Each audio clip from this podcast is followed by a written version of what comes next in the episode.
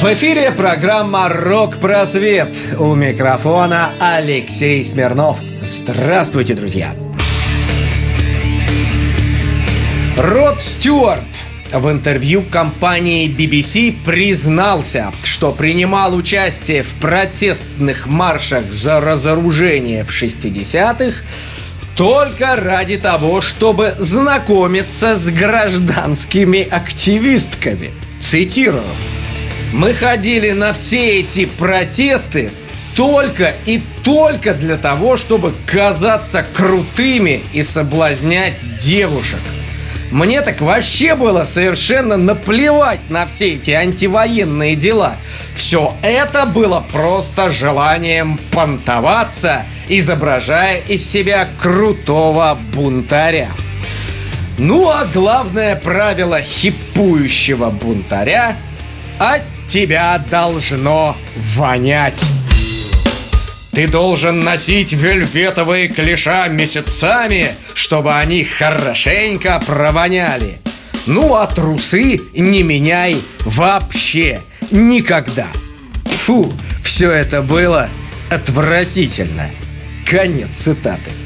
Ну что ж, друзья, мне кажется, с новостями на сегодня все, поэтому давайте-ка срочно Откроем страницы рок-календаря.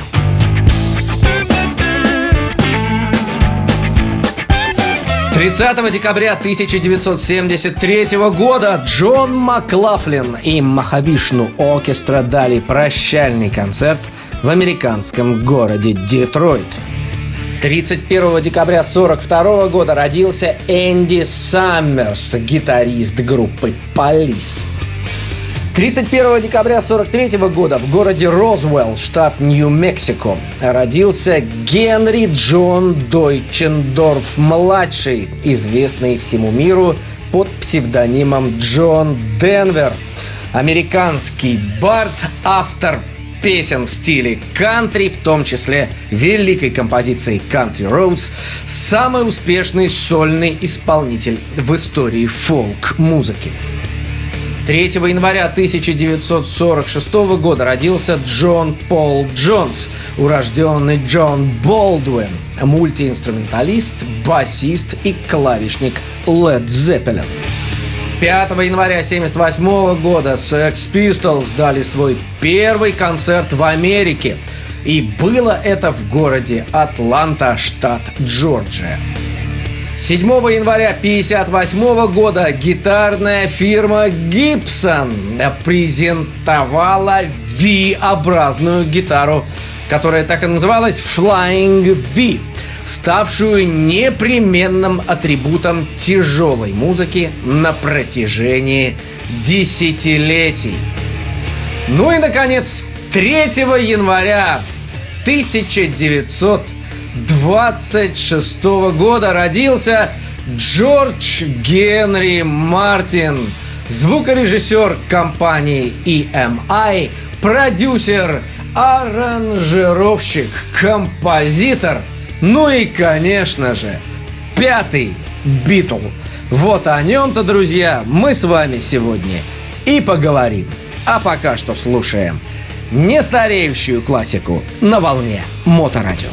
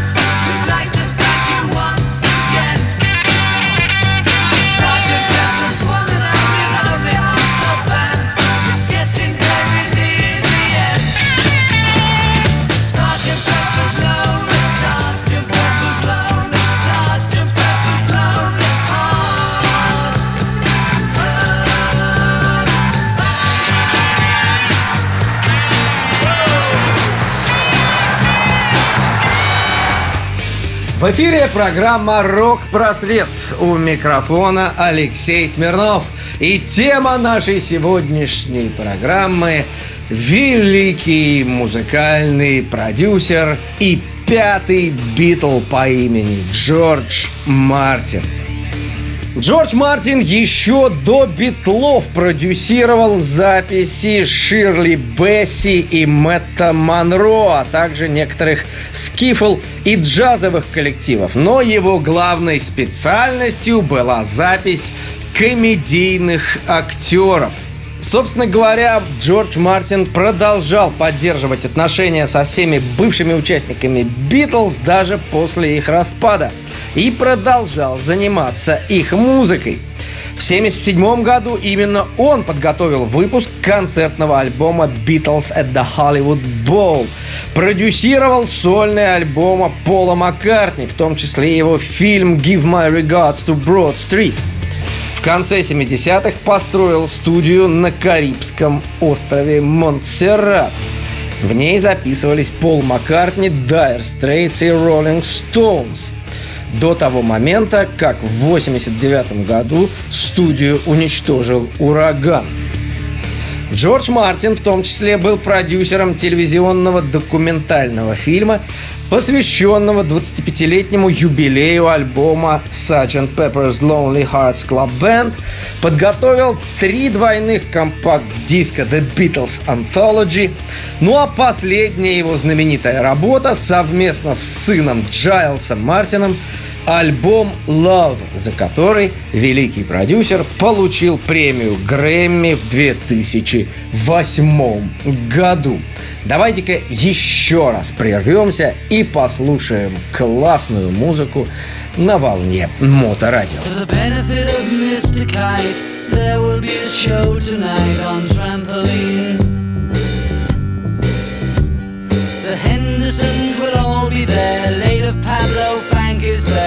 Scene! Over men and horses, hoops and garters. Lastly, through a hogshead of real fire. In this way, Mr. K will challenge the world.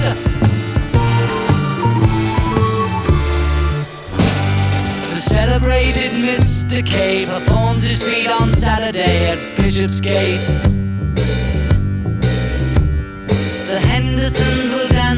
And as Mr. Kite flies through the ring. Don't be late.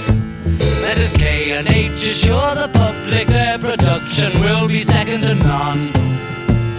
And of course, Henry the Horse dances the waltz.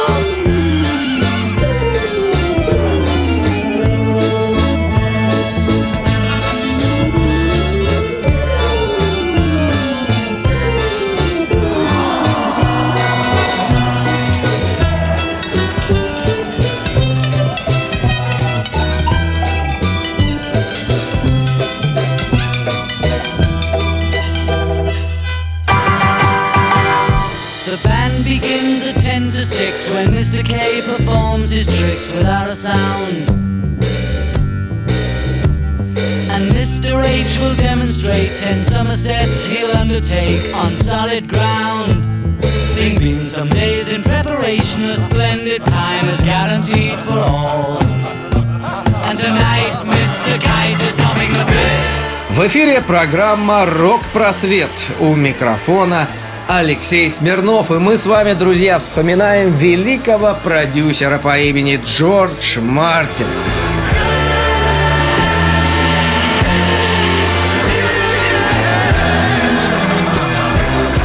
Каждую созданную песню музыканты Битлз, а в первую очередь дуэт Леннон Маккартни, сразу же предъявляли Джорджу Мартину, которую тот оценивал как продюсер не только с точки зрения ее коммерческой привлекательности, но и с точки зрения, если так можно сказать, общемузыкальной экспертизы. Роль Мартина в коллективной работе над песнями еще более возросла с тех пор, как в 60 1996 году группа отказалась от живых концертов и полностью сосредоточилась на студийной работе. И именно в то время появилась возможность наложения дорожек э, друг на друга, экспериментов с магнитофонной записью и других спецэффектов и невозможных э, возможностей записей, если так можно сказать, которые невозможно было до того момента представить в концертном звучании. Собственно говоря, именно музыкальный профессионализм Джорджа Мартина, который в совершенстве знал инструментоведение и владел мастерством академической оркестровки, способствовал тому, что сырые, в кавычках, заготовки битловских песен приобретали полноценный законченный вид и профессиональный блеск, если так можно сказать. Большинство аранжировок в аудиозаписях Битлз были написаны Джорджем Мартином для разных инструментальных составов, вплоть даже до симфонического оркестра. Кстати, в ранних записях Мартин нередко фигурировал как пианист – все мы помним историю с песней In My Life, где звучит виртуозное соло якобы на барочном клавесине. Но на самом-то деле это соло попросту было сыграно на обычном фортепиано, потому что Мартин не смог справиться с быстрым темпом песни. Ну а потом это соло просто было ускорено в два раза при проигрывании и сведении. Собственно говоря, высота этой партии была поднята на октаву в результате ускорения пленки, и обычное классическое фортепиано зазвучало как барочный клавесин. Ну, хватит болтовни, давайте-ка послушаем оригинал Beatles In My Life в эфире Моторадио. places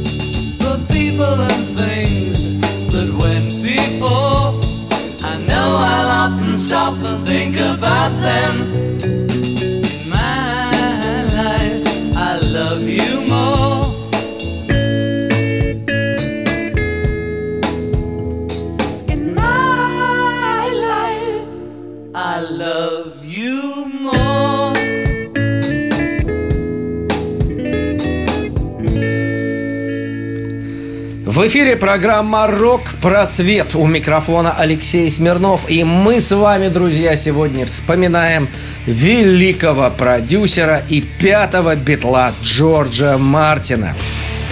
Именно по инициативе Мартина, против которой, кстати, изначально категорически возражал Пол Маккартни, в записи песни «Yesterday» появился струнный квартет – Музыканты группы протестовали, считая, что звучание струнных придаст песне чересчур попсовое звучание. Но Мартин настоял на своем. В результате великая песня обрела именно ту форму и то звучание, в котором мы ее знаем по сей день. В песне «Пенни Лейн» именно Джордж Мартин ввел партию труп Пиккола, оформив напетую Полом Маккартни мелодию, как виртуозное соло, стилизованное под бранденбургские концерты Иоганна Себастьяна Баха. Мартин оркестровал для струнного оркестра песню Эленор Ригби и выступил во время записи в качестве дирижера – для ленноновской песни «I am the Walrus» Джордж Мартин написал оригинальную аранжировку с участием ансамбля медных духовых инструментов, скрипок, виолончелей и вокальной группы. В песне «A Day in the Life» Джордж Мартин задумал и реализовал знаменитейшую апокалиптическую кульминацию в кавычках с использованием алиаторики, которая стала неотъемлемой частью мелодии и композиции. В своей аранжировке Мартин частенько вплетал эксперименты с магнитофонной лентой, в том числе включая ее задом наперед и меняя скорость воспроизведения – как, например, это было сделано в песне Strawberry Fields Forever. Если прислушаться, голос Джона Леннона в разных куплетах звучит совершенно по-разному. Но это уже совсем другая история. А мы слушаем классику жанра Strawberry Fields Forever на волне Моторадио. Let me take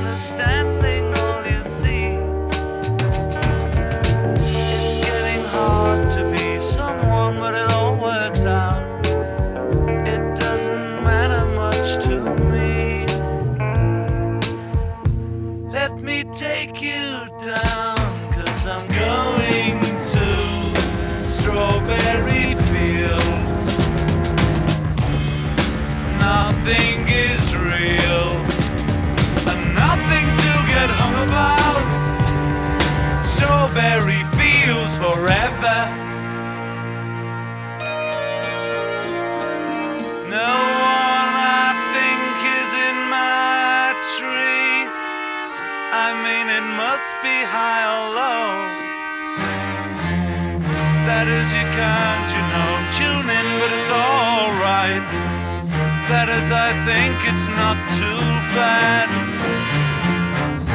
Let me take you down, cause I'm going to strawberry fields. Nothing is real, and nothing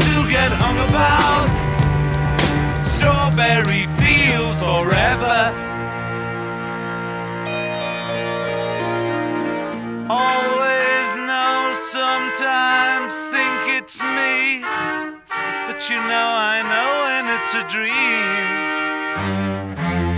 I think I know, I mean, uh, yes, but it's all wrong.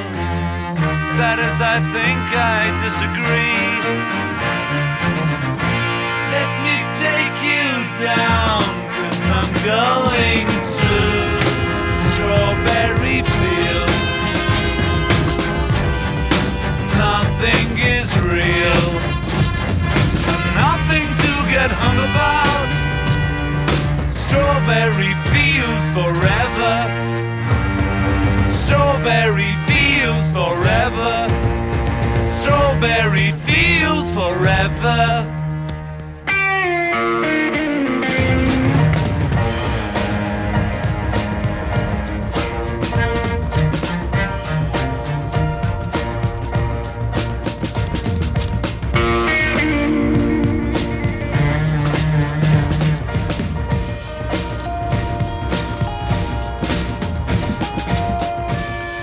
В эфире программа «Рок-просвет». У микрофона Алексей Смирнов. И мы с вами, друзья, сегодня говорим про великого продюсера Джорджа Мартина.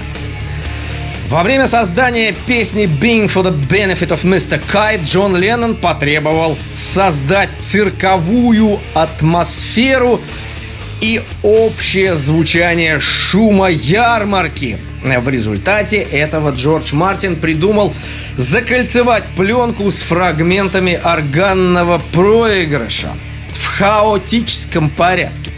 Джордж Мартин, кстати, делал не только оркестровую обработку для всех песен Битлз, включая Good Night, он также писал музыку, оригинальную музыку, вошедшую в альбомы Ливерпульской четверки. Например, как мы знаем, Мартин написал инструментальную музыку для мультфильма Yellow Submarine и является фактическим соавтором многих песен квартета. Кстати, например, песня «Мишель» долгое время считавшаяся результатом творчества Леннона Маккартни, ну а впоследствии вообще сольной песней Маккартни, была все-таки написана Маккартни – Ленноном и Джорджем Мартином в виде трех различных, но абсолютно равноценных частей, появившихся в совершенно разное время. Давайте-ка послушаем еще немного великой классики Мишель The Beatles на волне Моторадио.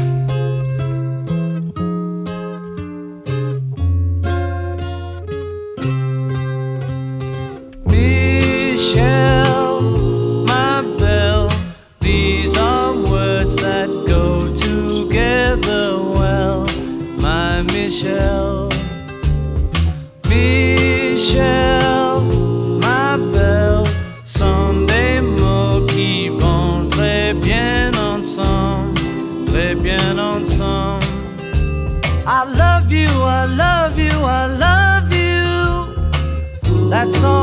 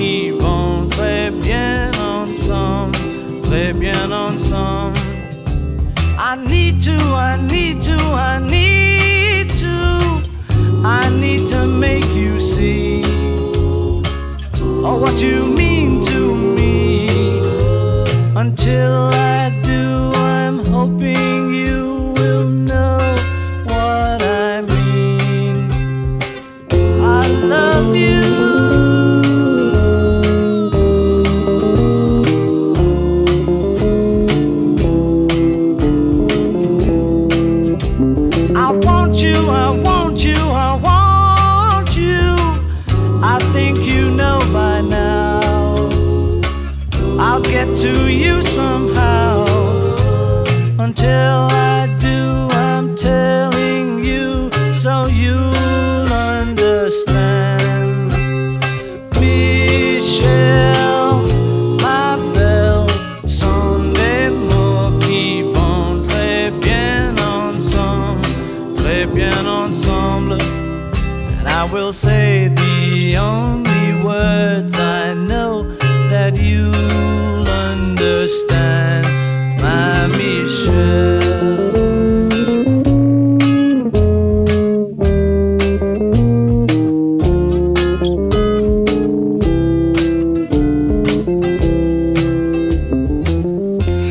эфире программа «Рок-просвет». У микрофона Алексей Смирнов. И мы продолжаем вспоминать великого продюсера Джорджа Мартина. Кроме работы с Битлз, Мартин издавал инструментальные пластинки с собственными композициями или же с обработками популярной музыки. Например, композицию Theme One он написал по заказу телерадиовещательной корпорации BBC – в дальнейшем эта вещь использовалась в качестве музыкальной заставки. Ну а музыка Джорджа Мартина к фильму Live and Let Die тому самому знаменитому фильму из Бондианы 007 1973 года, которая вышла отдельной пластинкой, заслуженно признана лучшим саундтреком в истории фильмов об агенте 007. Заглавная песня к фильму с формальным авторством Пола и Линды Маккартни также на самом деле является в том числе и плодом творческой работы Джорджа Мартина. Он не только полностью аранжировал ее, но и написал всю среднюю часть и финал – ставший, по мнению многих критиков, самым ярким достижением в этой знаменитой композиции. А мы с вами слушаем классику жанра Live and Let Die Пол Маккартни и Джордж Мартин в эфире Моторадио.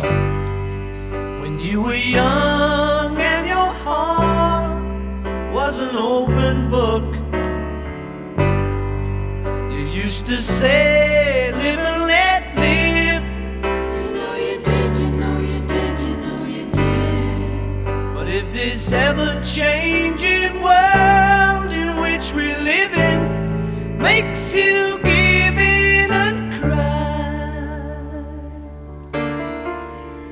say, live and let die.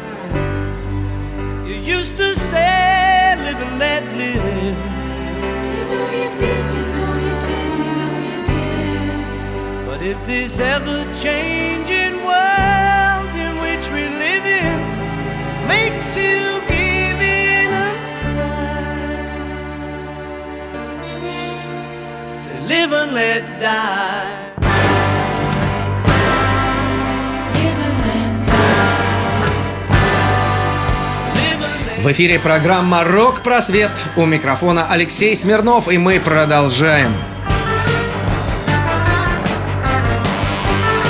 В 60-х годах Джордж Мартин спродюсировал первый сольный альбом Ринго Стара под названием «Sentimental Journey», признанный многими критиками лучшей сольной работой битловского барабанщика – в 70-х Мартин продолжал продюсировать многие сольные работы Маккартни, хотя его фамилия и не была указана в выходных данных альбомов.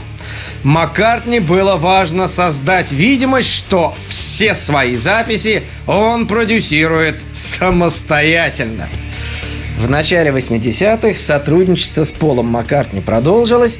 На этот раз Джордж Мартин был все-таки указан в выходных данных. Однако в альбоме Flowers in the Dirt 89 года, над которым Мартин осуществлял общее руководство, его имя снова не было указано.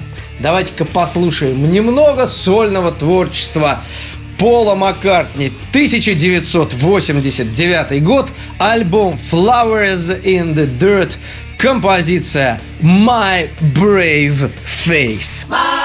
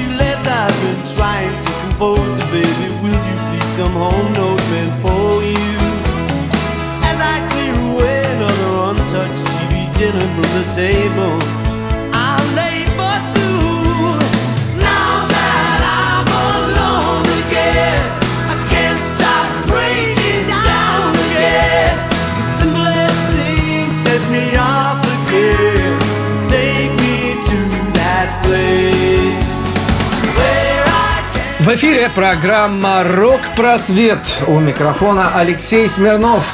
Мы сегодня с вами, друзья, вспоминаем великого пятого битла, музыканта, аранжировщика и продюсера по имени Джордж Мартин. И постепенно приходит время для нашей постоянной рубрики «Прямая речь», чтобы послушать цитаты из первых уст великого композитора и музыканта Джордж Мартин «Прямая речь» на Моторадио. В 50-е годы стереозвук был зарезервирован в кавычках исключительно для классической музыки. Во время записи не делалось ни наложений, ни редактирования. Когда я впервые пришел в студию Abbey Road в 50-х, мы не использовали магнитную ленту. Мы использовали восковые валики, которые, представьте себе, давали гораздо лучшее качество звука. Когда я впервые встретил Битлз, мне было 36 лет, и по их меркам я был настоящим стариком. Но восприятие со временем поменялось. Они были в среднем лет на 16 моложе меня, поэтому я скорее чувствовал себя старшим братом, нежели отцом. Мои родители не имели отношения к музыке, но они были весьма изобретательными. Моя сестра была на три с половиной года старше меня, и она брала уроки фортепиано. Я старался копировать все, что она играла, когда мне было 4 или 5 лет, и тоже очень хотел заниматься с педагогом. Но мы попросту не могли себе позволить такую роскошь. И все, что мне оставалось, ждать, пока я повзрослею, чтобы начать писать собственную музыку. Битлз. Я не был с ними знаком. Они для меня не значили вообще ничего. Во время первой нашей встречи интерес был только с их стороны. Но У них было совершенно идиотское чувство юмора. То самое идиотское чувство юмора, которое, по секрету, мне тоже очень нравилось. И только, и только это заставило меня согласиться работать с ними. Если у тебя нет хорошего чувства юмора, жизнь не стоит того, чтобы жить. Ну и, наконец, самое смешное в процессе старения – это то, что внутри себя ты этого вообще никак не ощущаешь. Каждый день, просыпаясь утром и подходя к зеркалу, я почему-то вижу там отражение своего отца и говорю ему «С добрым утром, папа!» А потом начинаю бриться. Ну что ж, друзья, это был еще один выпуск программы «Рок Просвет». У микрофона с вами, как всегда, был Алексей Смирнов. Обязательно, обязательно увидимся и услышимся с вами уже в будущем, наступившем 2020 году, ровно через неделю на этом же месте, в этот же час, в следующий вторник в 20.00. А мне лишь остается пожелать вам всего самого, самого, желанного и долгожданного в наступающем 2020 году. С наступающим Новым Годом и счастливо вам, друзья!